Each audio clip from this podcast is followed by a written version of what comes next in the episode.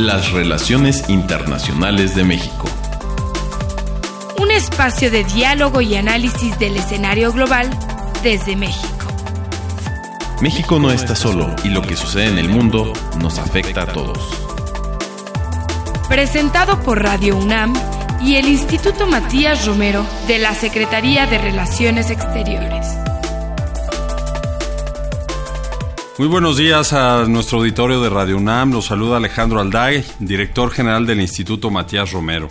Esta mañana vamos a hablar en nuestro programa Las Relaciones Internacionales de México sobre el papel de Irán como una potencia regional en Medio Oriente. Durante los últimos años se ha hablado a nivel internacional mucho y de manera mm, pues reiterada sobre Irán a partir del desarrollo de un programa nuclear, así como de su papel que ha ido adquiriendo cada vez con mayor relevancia como una potencia regional sin embargo, todavía nos parece que es necesario seguir hablando sobre Irán para entender mejor lo que es ese país. Y por eso esta mañana hemos invitado al embajador Jorge Álvarez Fuentes, quien es titular de la cátedra Fernando Solana y además es un embajador que tiene mucha experiencia por sus adscripciones, sus responsabilidades como miembro del Servicio Exterior, como jefe de misión en países del Medio Oriente. Entonces, Jorge, en primer lugar te damos la bienvenida a nuestro programa. Feliz de estar aquí nuevamente. Muchas gracias por la invitación. Para entrar en materia, cuéntanos de manera general a 40 años del establecimiento de la República Islámica de Irán, ¿cuáles son los elementos que podemos destacar de su contexto interno y qué factores le dan relevancia a nivel internacional para conectar con ese papel estratégico del que hablábamos al principio? Bueno, yo creo que hay que destacar que a 40 años de la Revolución Islámica, Irán tiene sin duda una trayectoria histórica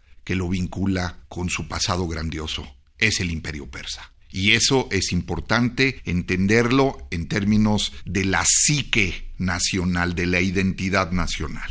Tiene una población cercana a los 90 millones de habitantes, en donde el 40% es menor de 40 años de edad, o sea, hay una juventud una juventud que impulsó una revolución a partir de un régimen pro-occidental como era el régimen del Shah. Entonces, lo que hemos visto es un desarrollo de un país que siempre ha jugado históricamente un papel determinante en la región de Asia Central, pero también en relación al Medio Oriente y sobre todo a partir de su realidad de ser el país más importante para la minoría de los musulmanes que son los chiitas.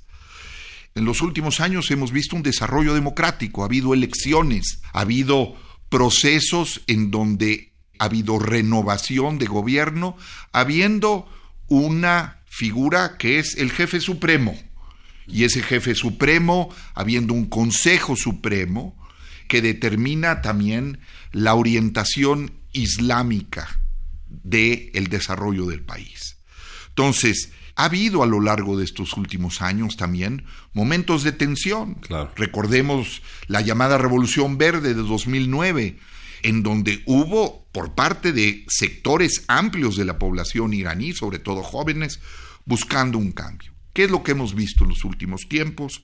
Hemos visto a un país que ejerce un peso determinante en su entorno inmediato. Pienso en el caso de Irak. La invasión de 2003 prácticamente puso en bandeja a Irán su ascendencia e influencia sobre el régimen iraquí.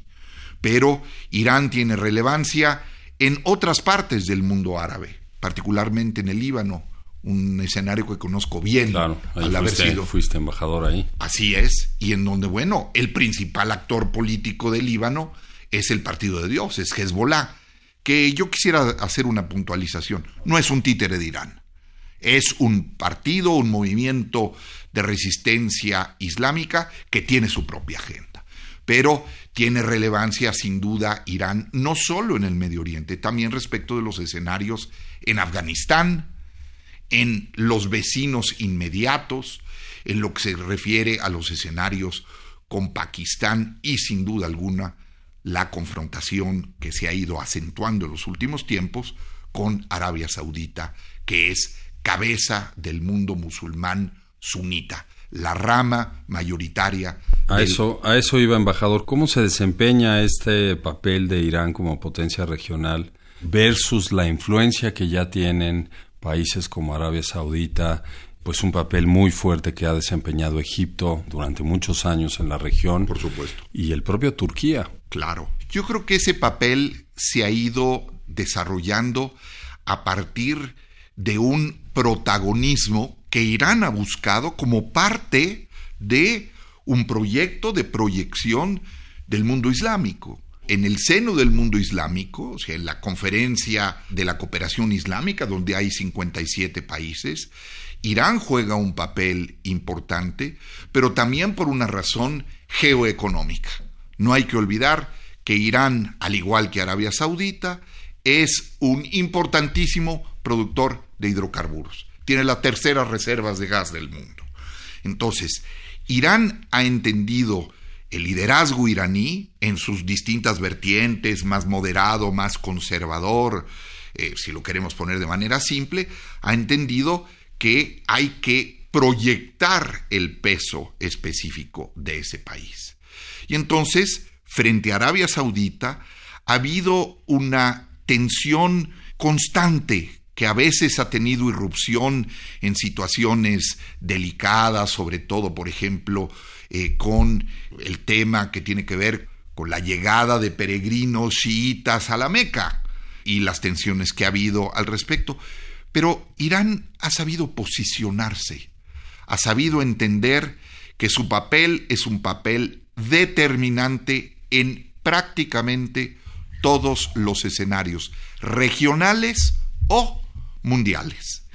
Y en ese sentido, lo que mencionábamos al inicio del programa, Irán entra en la agenda internacional de estos últimos años a partir de su aspiración de tener un programa a partir del desarrollo de la industria nuclear y el temor de países en Occidente de la tentación de Irán para desarrollar capacidades ofensivas nucleares, el desarrollo de la bomba atómica. Pues déjame hacerte una pregunta antes de ir más a fondo con el tema del programa nuclear, sobre el cual, por cierto, tuvimos hace unas semanas una conversación con los jóvenes del COMEXI.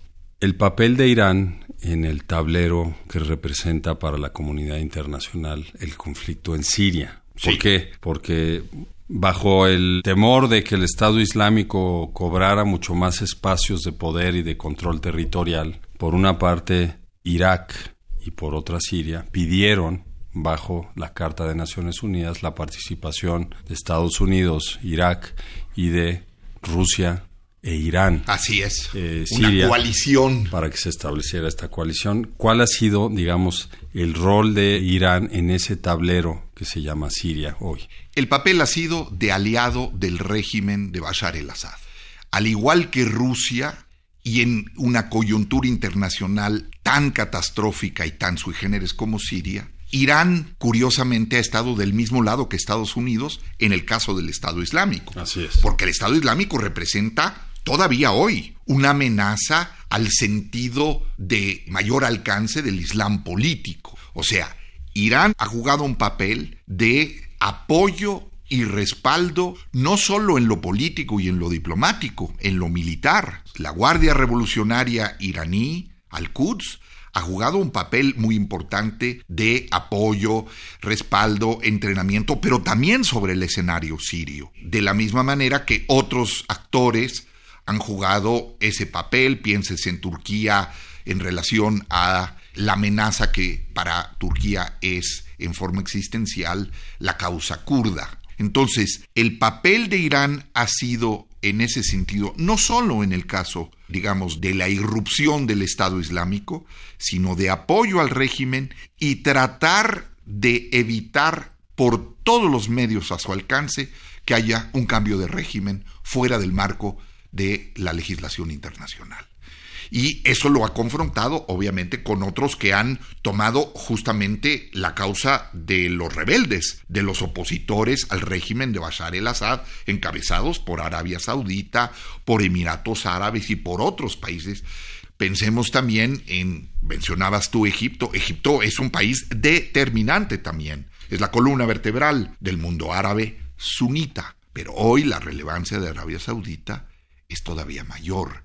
Entonces, Irán juega en ese sentido un papel también de contrapeso a eso y lamentablemente, como se mencionaba yo hace un segundo, es catastrófico porque el sufrimiento del pueblo sirio es algo que no habíamos visto, es la tragedia de nuestra época. Es una gran tragedia, así es. Quiero recordar a nuestro auditorio de Radio UNAM que estamos eh, charlando esta mañana con el embajador Jorge Álvarez Fuentes, quien es titular de la cátedra Fernando Solana y quien a lo largo de su carrera profesional ha adquirido una experiencia muy, muy fuerte en el tema del Medio Oriente. Embajador, mencionamos al principio sobre algunas de las características de Irán a 40 años del establecimiento de la República Islámica, el, proceso democrático. ¿Cuáles son, en tu opinión, las claves que permitieron la reelección del presidente Rouhani en el 2017? Yo creo que la clave estuvo en presentarle al electorado iraní, pero también a la comunidad internacional, una propuesta reformista y de transformación del país, porque habíamos visto en el gobierno anterior, en el de Ahmadinejad, una propuesta conservadora. Rouhani le prometió a los iraníes solucionar las tensiones internacionales alrededor del programa nuclear, recomponer las relaciones de la República Islámica con el mundo, reinsertarse en la comunidad internacional y en esa clave de reformas y de avances y transformaciones también para un electorado que está sin duda movilizado alrededor de las oportunidades de crecimiento, porque durante años, décadas, Irán ha estado aislado. Y la negociación de ese acuerdo con las potencias mundiales habría la posibilidad efectivamente de tener relaciones financieras, comerciales, políticas, de otra naturaleza. Porque ha estado aislado y además... Eh, sancionado. Sancionado por una serie de paquetes aprobados por el Consejo de Seguridad, lo que ha mantenido ahorcada, digamos, la economía Así es. Por ejemplo, el hecho de que el presidente Trump haya unilateralmente denunciado y determinar la salida de Estados Unidos, no es solo la salida de Estados Unidos, es la presión que ha ejercido sobre los otros países y potencias que suscribieron el acuerdo. Pienso en particular en los europeos, en Rusia.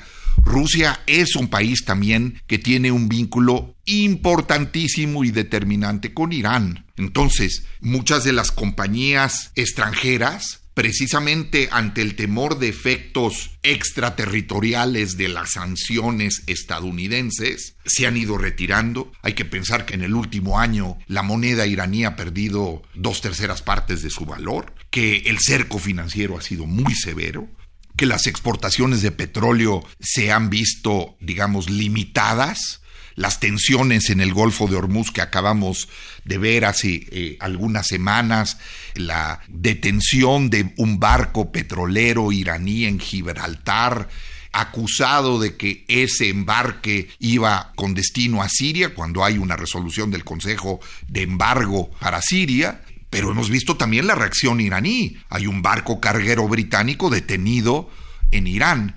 Entonces, no es solo, digamos, la presión que se está generando sobre las exportaciones de petróleo, en menor medida de gas, pero también es un componente. Al final de cuentas, el gas es la fuente de energía que está ya hoy en el presente y que mira hacia el futuro, pero son las exportaciones mineras de Irán, su segunda fuente de divisas. Entonces lo que hemos visto es que Rouhani enfrenta presiones muy severas internas porque hay un desencanto entre la población iraní cuando ve que las empresas tienen enormes dificultades para hacerse de insumos, que el cerco eh, financiero es tal que la posibilidad de tener relaciones y operaciones bancarias con el resto del mundo está prácticamente cerrado, ha crecido el desempleo, hemos visto manifestaciones de huelga, de protestas, hay un malestar y el régimen de Rouhani tiene que dar en ese sentido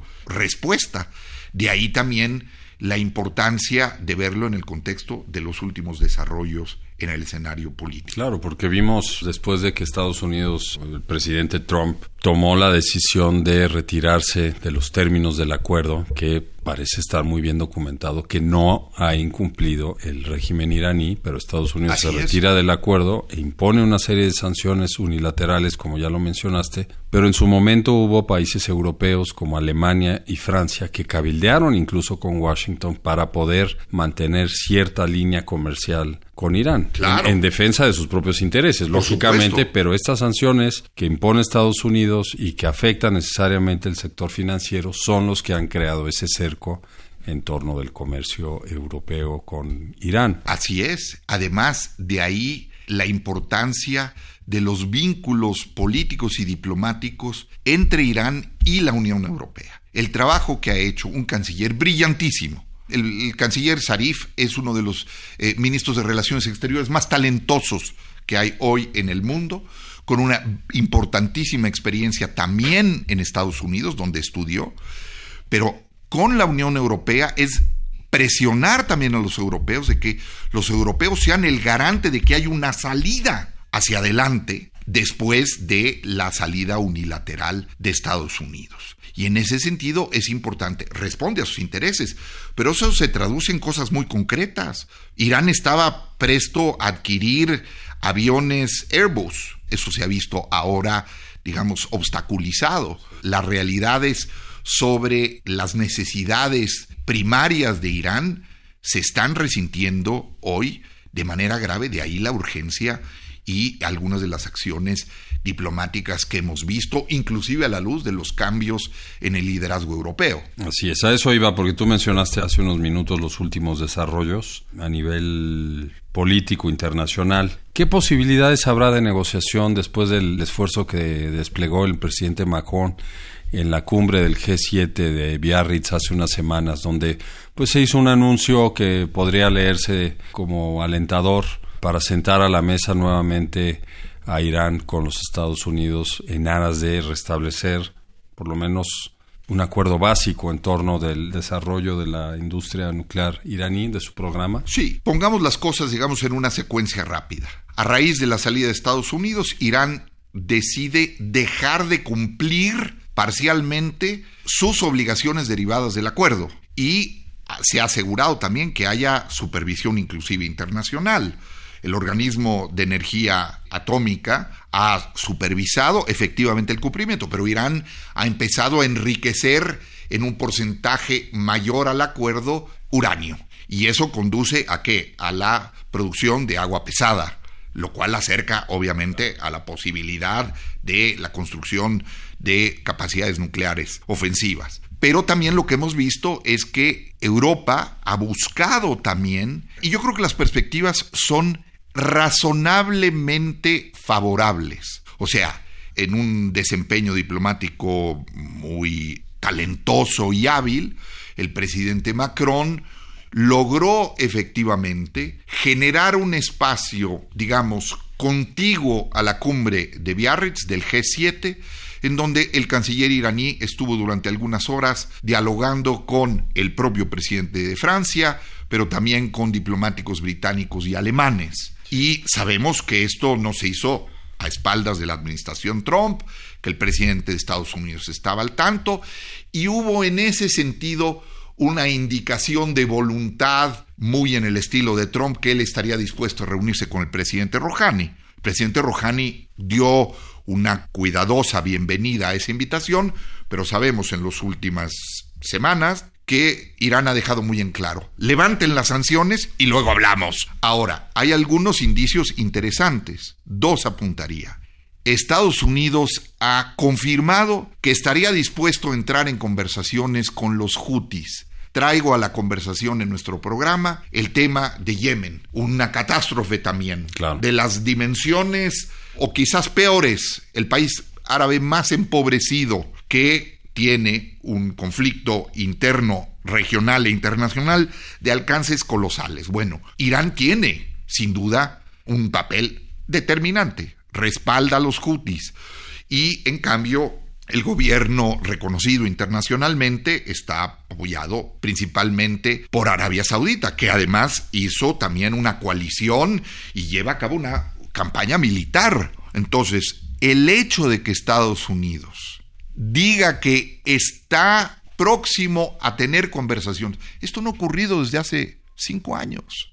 Entonces, si esto ocurre, y la otra señal que al menos yo recojo es el hecho de que ¿De dónde fue el canciller Zarif? ¿Se regresó a Teherán? No, se fue a Pekín. China juega un papel importantísimo y va a conversar con su colega y su colega junto con el canciller Zarif dejan claramente que se tiene que combatir las medidas unilaterales, que se tiene que avanzar en ese sentido hacia el respeto de el derecho internacional y de que países como Irán y como China juegan. También China tiene intereses en Irán, es un importante importador de hidrocarburos de Irán. Entonces, en el tablero geopolítico, creo que le quedará más claro a nuestro público y a nuestra audiencia que Irán es un país que forma parte de la solución y de la salida de muchos escenarios de conflicto en su región inmediata, en las tensiones en el Golfo Pérsico, en las tensiones que hay en el Levante, empezando por Siria,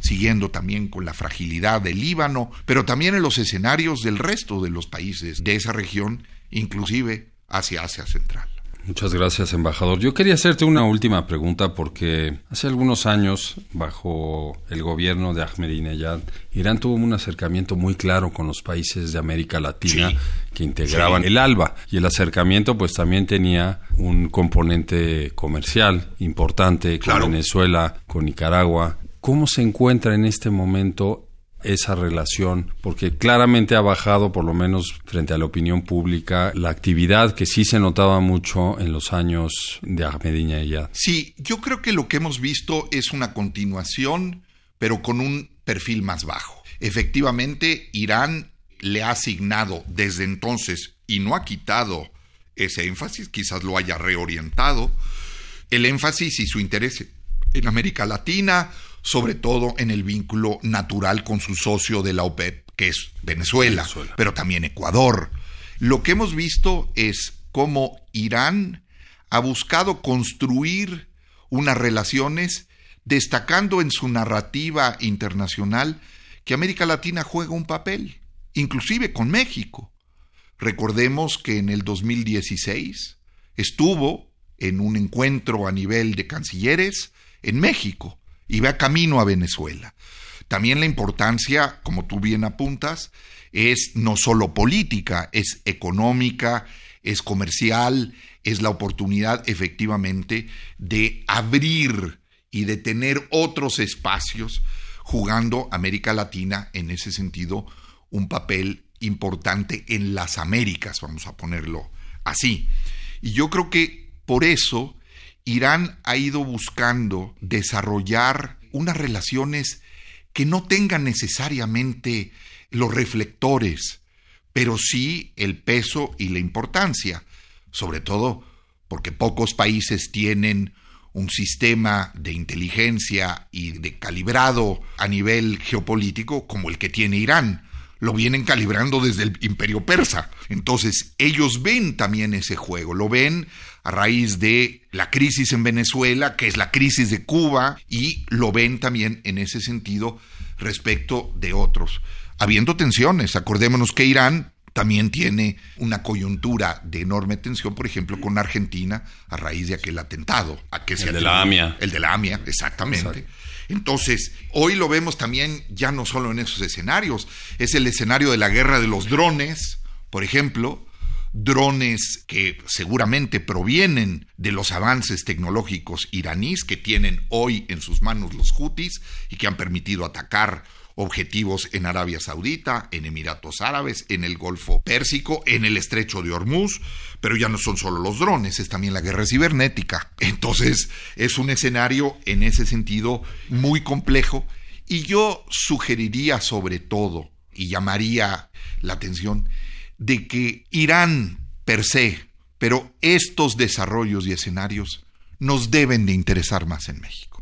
Debemos nosotros de poner más énfasis, mayor atención, porque forman parte de el conjunto de transformaciones geopolíticas que estamos viendo. Ese es mi cometido en la cátedra solana, aportar elementos de análisis, de reflexión, para contribuir a mejor entender y a una actuación más congruente, consistente, que tenga los alcances para poder encarar en función también de el lugar de México en el mundo. Así es. Pues embajador, te vamos a comprometer públicamente para que regreses al programa en la lógica de ese análisis continuo y más profundo sobre la situación en Medio Oriente, el papel de Irán y de otros actores que estoy seguro son de gran interés para nuestra audiencia de Radio UNAM.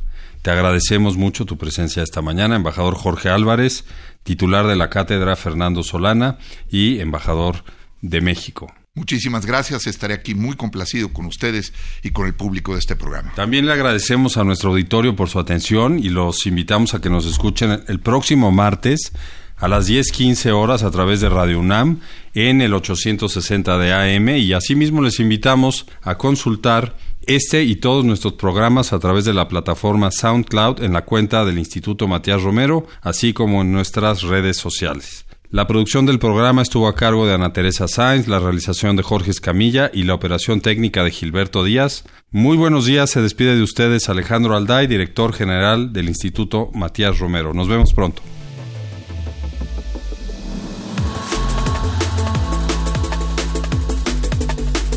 Las relaciones internacionales de México.